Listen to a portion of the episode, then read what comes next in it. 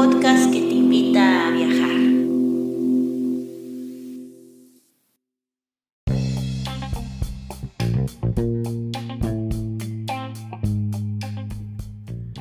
Si te gusta este podcast y vives en Noruega, no olvides hacer una donación al número VIPS 533604.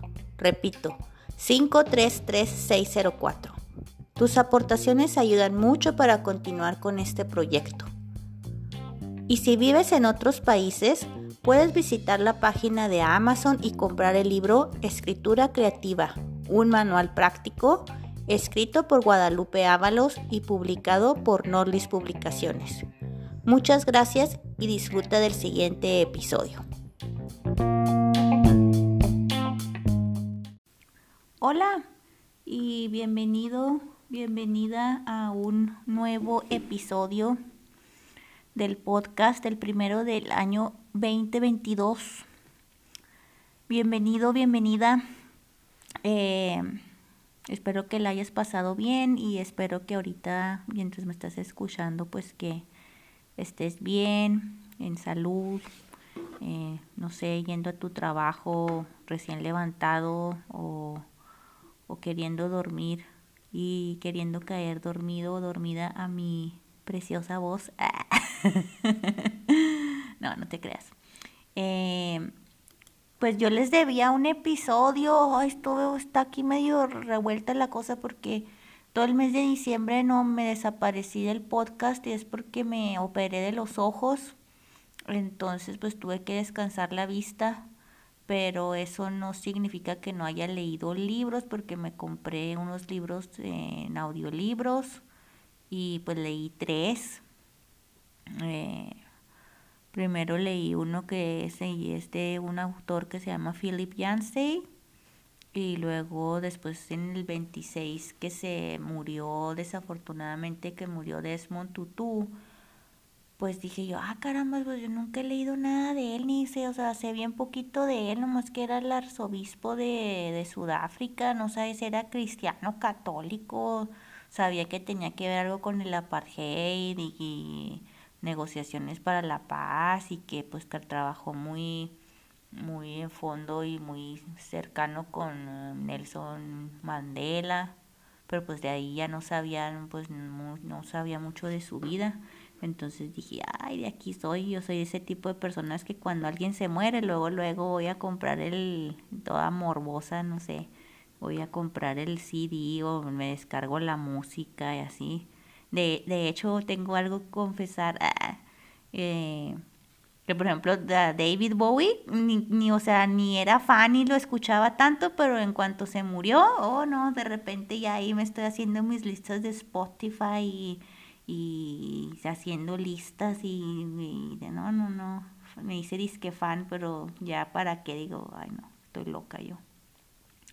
Pero bueno, entonces volviendo aquí más o menos al tema, yo les debo un tercer episodio de la serie de la salud mental en la literatura y yo les iba a hacer el de el de este señor, el, húngaro Szilard Borbeli, o quién sé cómo se pronuncia su nombre, el, libro que se llama Los, los, oh, ¿cómo se llamaba ese libro? Los desesperados, no, los, sí, ese está muy bueno, entonces ese no está cancelado, ese se los debo para la próxima este se trata, de hecho tiene mucho que, o sea, es que yo todos los libros de mi podcast están, de hecho están como que medio entrelazados, porque este de Silar Borbeli eh, se trata de, de un hombre que, o sea, es una novela de ficción, ¿verdad?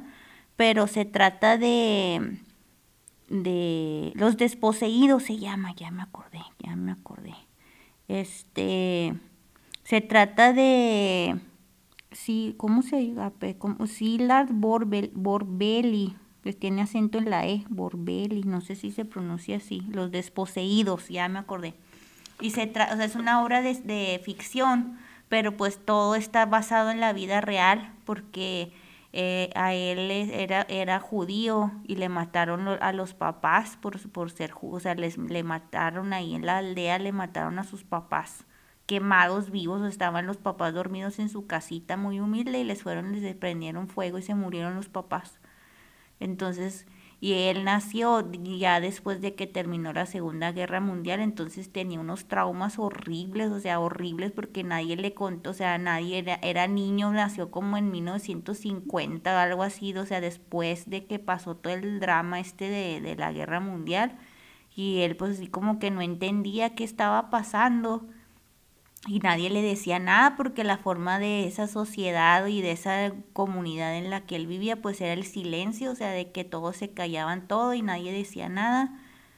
Y ay, no, no, horrible esa, o sea, esa novela está horrible y al mismo tiempo hermosa, entonces esa definitivamente no se las voy a, se las de, quedo debiendo, voy a hacer un episodio acerca de esa novela más pronto que tarde pero hoy dije, no, pues voy a empezar mejor con Desmond Tutu porque pues acaba de morir y es actual el tema, bla, bla, bla, ¿no? Entonces leí el libro que se llama God Has a Dream, o sea que en, en, español sería Dios tiene un sueño. Y este, también leí otro que se llamaba God is not a Christian, pero es así como que se me hizo un poco X, entonces ese ya no lo voy a reseñar. Pero pues está bien. Entonces, este, creo que también está en español y en varios idiomas, pero yo no lo encontré en, en español porque pues ya estaba yo muy apurada por quererlo leer y bla, bla, bla. Entonces, este, ya nomás me lo descargué en Kindle, en, en Amazon, porque pues así ya lo tienes en un segundo descargado. Entonces, pues ya, eso fue lo que hice.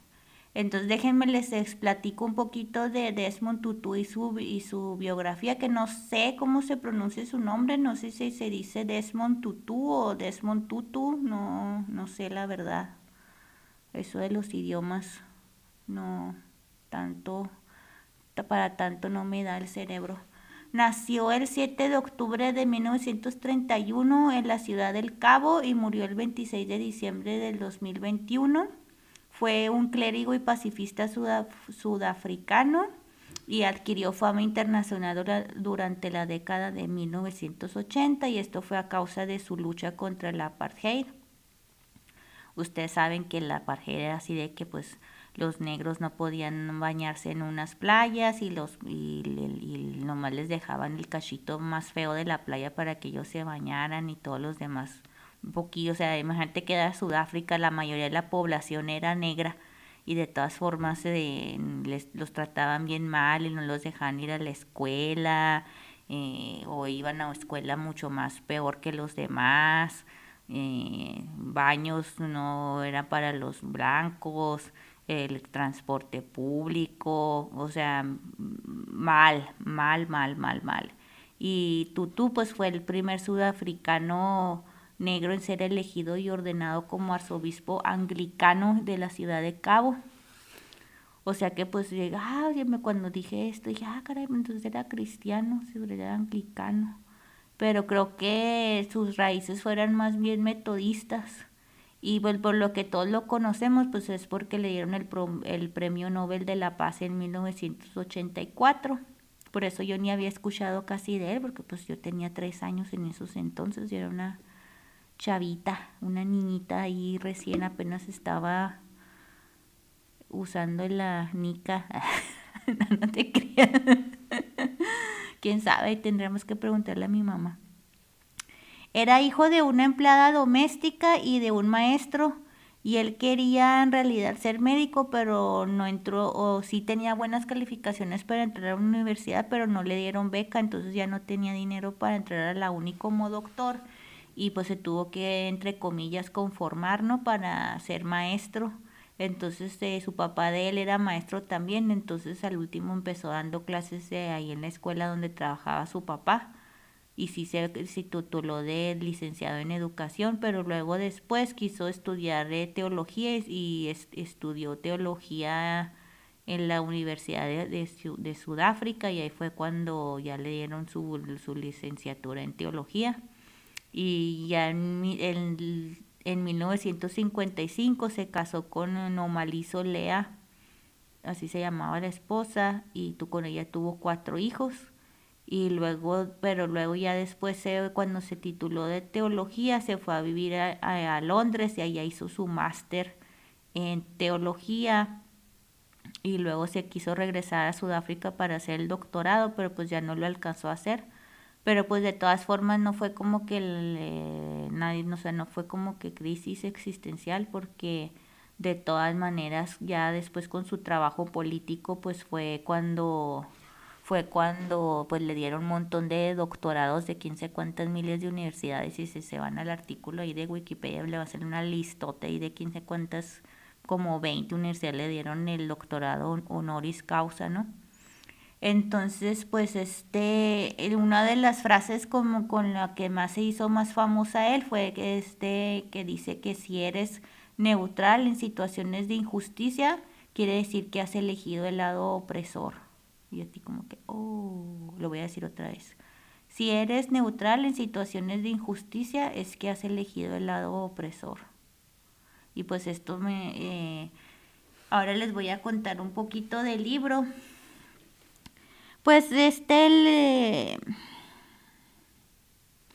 Desmond Tutu no es, no es un poeta, o sea, sí escribió estos libros y ha escrito muchos más, pero no es una persona que use el lenguaje como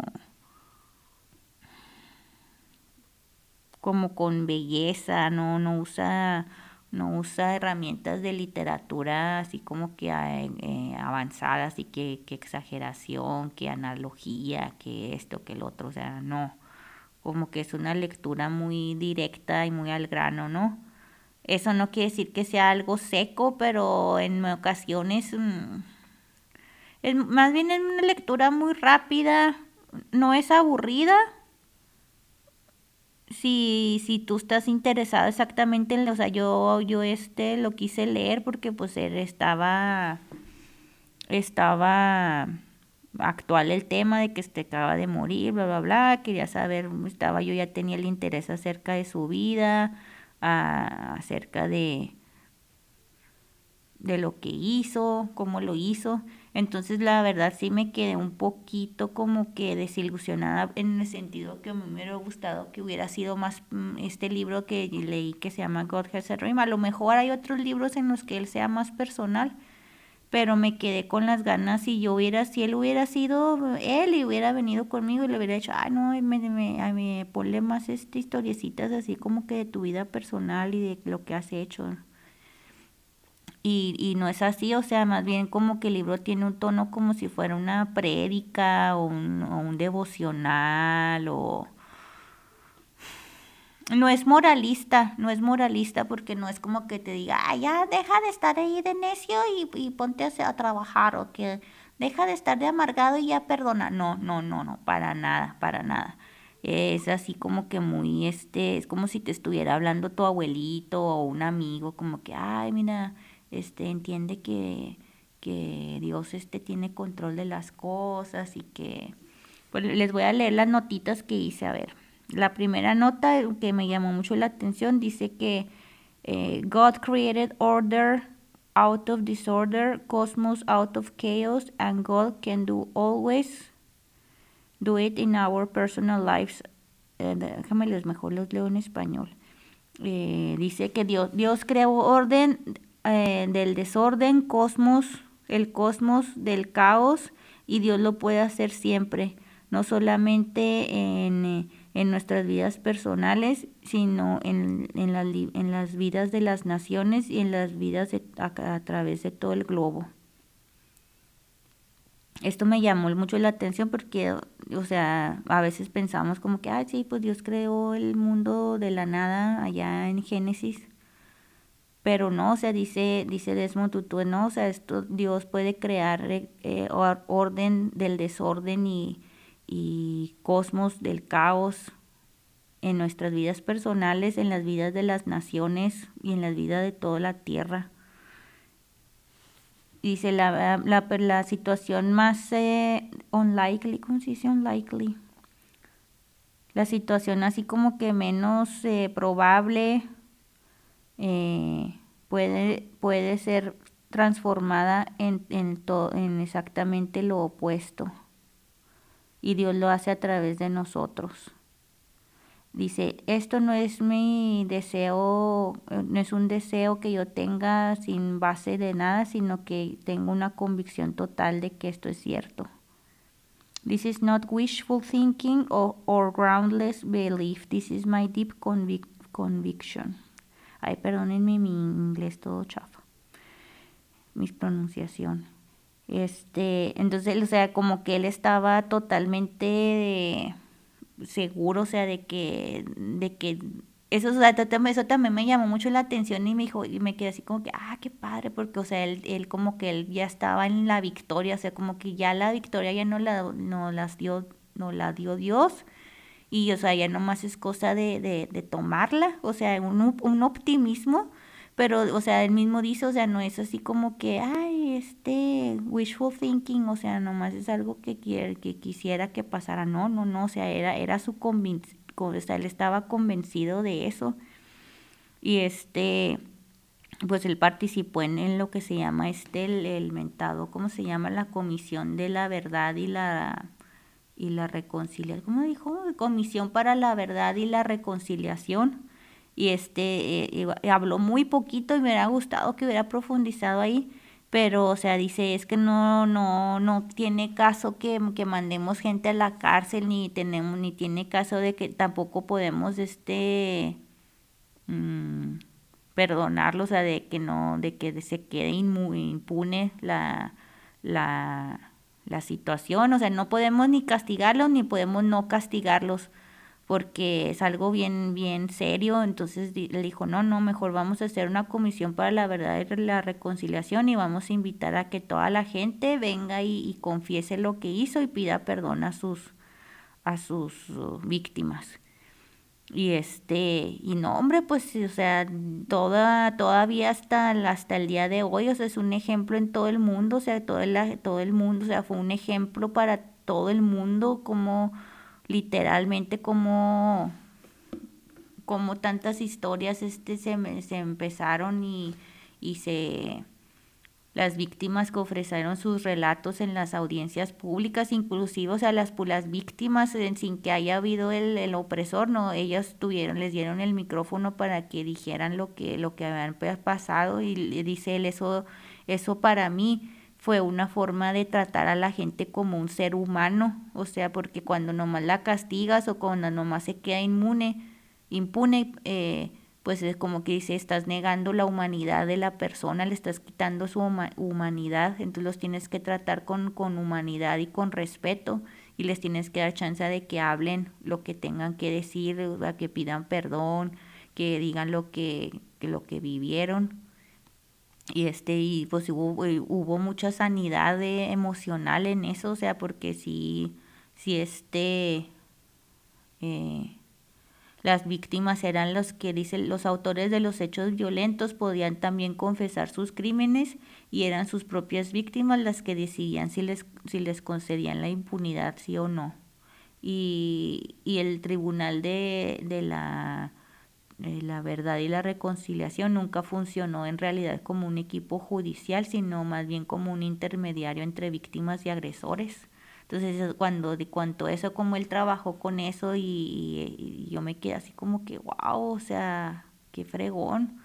Y este, y él como, como lema de todo esto dijo es que sin perdón no hay futuro, pero sin confesión no puede haber perdón.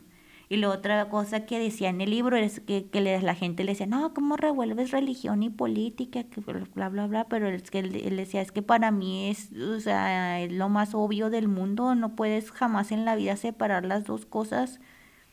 O sea, porque tiene que haber perdón y tiene que haber confesión, sino porque, o sea, sino cómo va, cómo va, mm, vamos a salir adelante como país. Y ya este, ya después de todo eso que pasó con la comisión, ya él hizo un informe oficial y, se lo entregó al presidente Nelson Mandela, o sea, de qué fue lo que pasó en, en, en, la pues en la comisión esta, ¿no? Y, Y pues este hay gente que critica, ¿no? Pues hay gente que dice que no, no, pues de todas formas este les dieron impunidad a un montón de, de crímenes, que confesaron que esto no es este legal y que bla, bla, bla. Y este, y la gente que defiende esto dice, no, pues es que si no hubiera pasado esto, pues nunca nadie hubiera, o sea, no se hubiera, se hubiera quedado como escondido, ¿no? Porque imagínate para investigar judicialmente o legalmente todos los crímenes y, dar justicia a toda la gente, o sea, nunca iban a terminar, o sea, era tanto trabajo que, que digo yo, no, pues, no. Yo pienso que la Comisión de la Verdad sí fue mucho mejor que, haber, que haberse ido por el otro lado y este y pues yo pienso que también que hubo mucho más sanidad y mucho más este la gente pudo como que seguir adelante con sus vidas y, y pues perdonar y, y pedir perdón.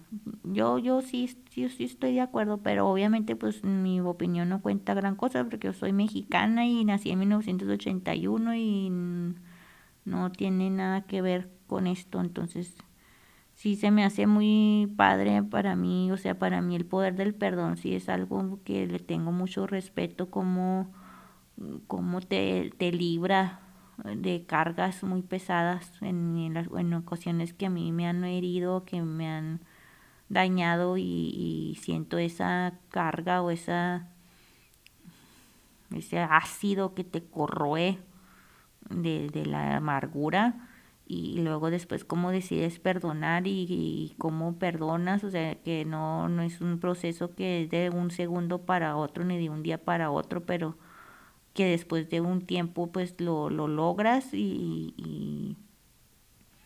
y, te sientes libre y, y, esa ligereza es algo que, que tiene un valor inigualable, o sea, es algo que que yo le deseo a todo mundo que, pues, que, que, que experimente eso alguna vez en su vida y, y siento como que entiendo muy bien lo que dice la Biblia, eso de perdonar 70 veces 7, lo entiendo a la perfección porque eso del perdón no es algo que es, ah, sí, te perdono y luego ya jamás vuelvas a pensar en eso, sino que la persona te hiere y luego te, te, estás bien amargado y te duele mucho la herida y dices, no quiero perdonar, pero está bien, voy a perdonar y, y, tratas de perdonar y sientes como que perdonas, pero luego pasa otra semana y otra vez estás otra vez pensando en que, ay, ¿por qué me hirieron así? ¿Por qué me hicieron eso si yo no les había hecho nada?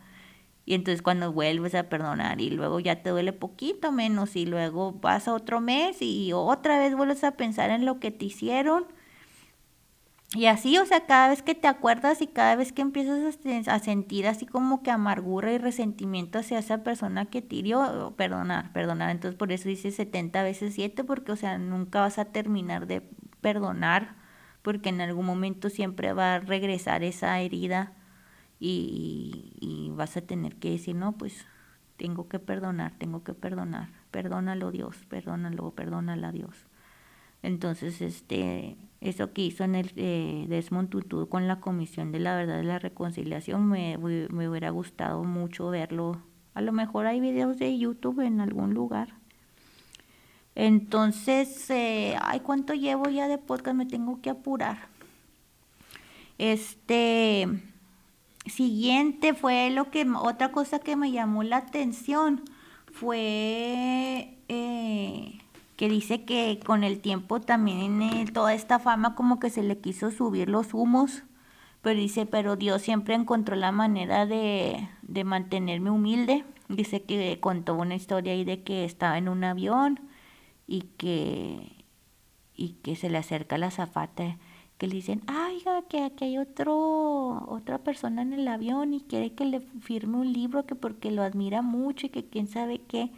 Y él así como que, ah, así como que todo crecidillo, y luego le dicen, eres fulanito de tal, ¿verdad? Y o sea, lo confundieron con otro.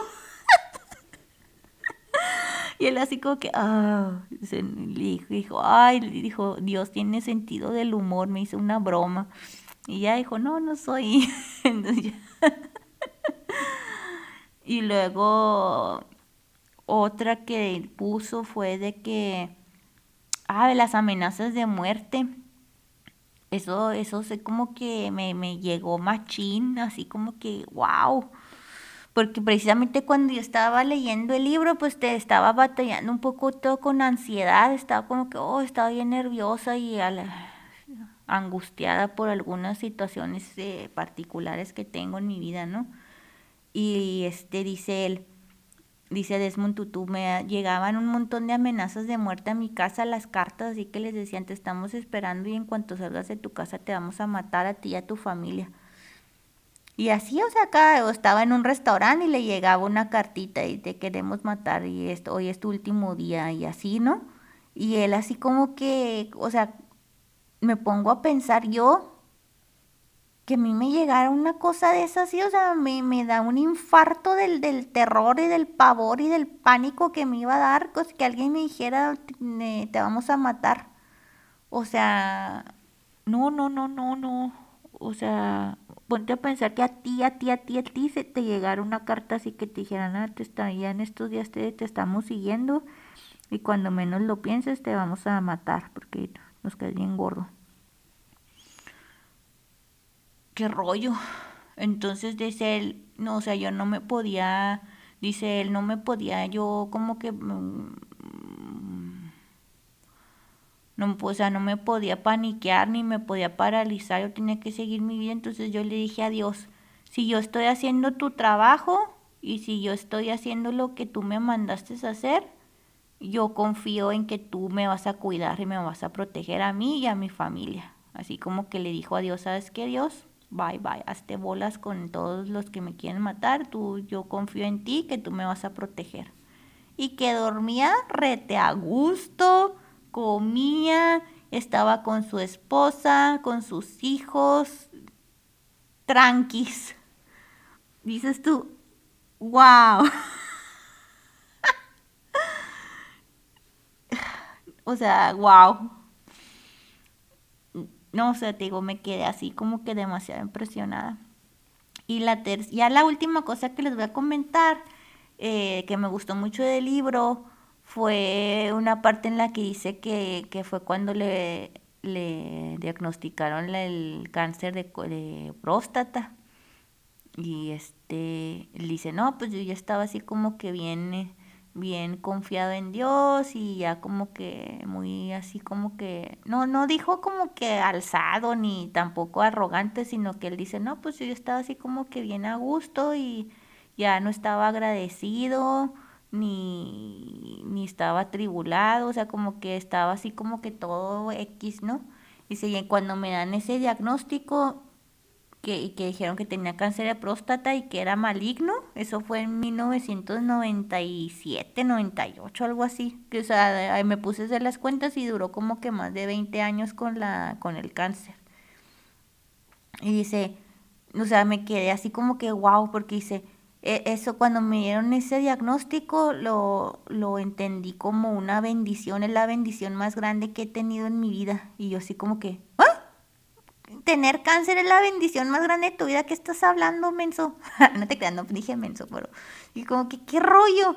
Y luego ya pone más, y luego lo que pasa es que eh, eso me hizo eh, aprender a confiar en Dios y me hizo aprender a, disfrutar las cosas, o sea que toda, toda mi vida recobró una nueva intensidad, el pasar tiempo con mis nietos, eh, sabía rico, estar platicando con mi esposa era un deleite, respirar, ver el sol, oler una planta, una, una flor, comer una comida que me gustara, dice, todo, todo, todo eh, adquirió una intensidad y una fragancia, o sea, y yo me sentía demasiado agradecido y contento por vivir y, me puse como que a confiar más en Dios y me recordó mi mortalidad y, y este y me ayudó a disfrutar más la vida y yo así como que wow, o sea, o sea, esta persona saca positivo y saca bendición hasta de un cáncer, o sea, dije yo, qué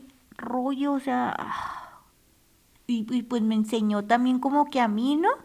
Porque pues ahora, ahora que yo me, eso lo, lo en cierta forma como que lo relacioné porque pues ahora que me operé de los ojos pues pues tuve que como que calmarme, ¿no? Con con pues sí, con mi vida básicamente, o sea, no podía leer tanto, eh, ya no podía limpiar tanto porque el polvo, bla, bla, bla, entonces siento como que dije, ah, pues voy a tomarme también yo esta enfermedad y esta operación como que una bendición y, y, voy a descansar realmente, que es, que, o sea, que es lo que necesito hacer y, y, lo hice, descansé mucho todo ese mes de diciembre que no tuve el podcast y, y aprendí muchas cosas de mí, maduré, descansé, me siento así como que renovada y siento que este año así como que, oh, tengo muchos proyectos, tengo muchas cosas que quiero hacer y y, sí, o sea, eso de,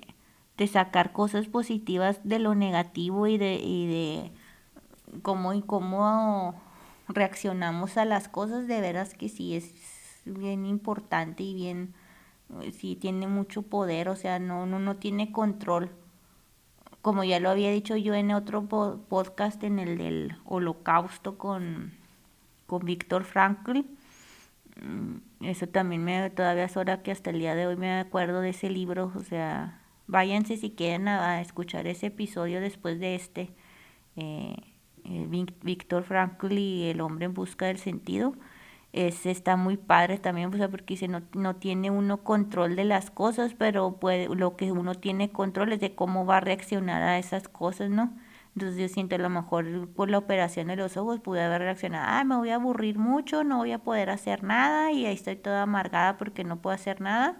Pero al contrario, dije, dije, reaccioné, no, no, voy a tomarme este tiempo como un tiempo de descanso. Me bajé algunos libros de audiolibros que escuché, hice un montón de ejercicio, descansé como hace muchos años que no descansaba y te digo, y, básicamente pues la operación fue una bendición para mi vida porque luego ya me sentí mucho mejor con el paso de los días y pues sí, estuvo muy, fue, fue una bendición. Espero nunca te decir como, como Desmond Tutu que un cáncer sea una bendición más, espero que jamás me toque. Pero o sea, qué impresionante que, que, que él piense, que él, que él así y ya la última notita que les quiero leer, este, la convicción de Desmond Tutu es que decía, esto es un universo moral, lo que significa es que aunque toda la evidencia sugiera lo contrario, no, no hay manera de que la maldad y la injusticia y la opresión y las mentiras puedan tener la última palabra. Dios es un Dios que nos que le importa que, que le importa la, la, lo bueno de lo malo, right and wrong, eh, lo correcto de lo incorrecto. A Dios le importa la justicia y la injusticia. Dios está en control. Eso es lo que nos ha mantenido con la moral en alto porque sabemos que la, al final de cuentas el, el, el bien es el que va a ganar. De, de God will, good will prevail. El bien va a perdurar. Hoy necesito tomar un curso de eh, interpretación de inglés.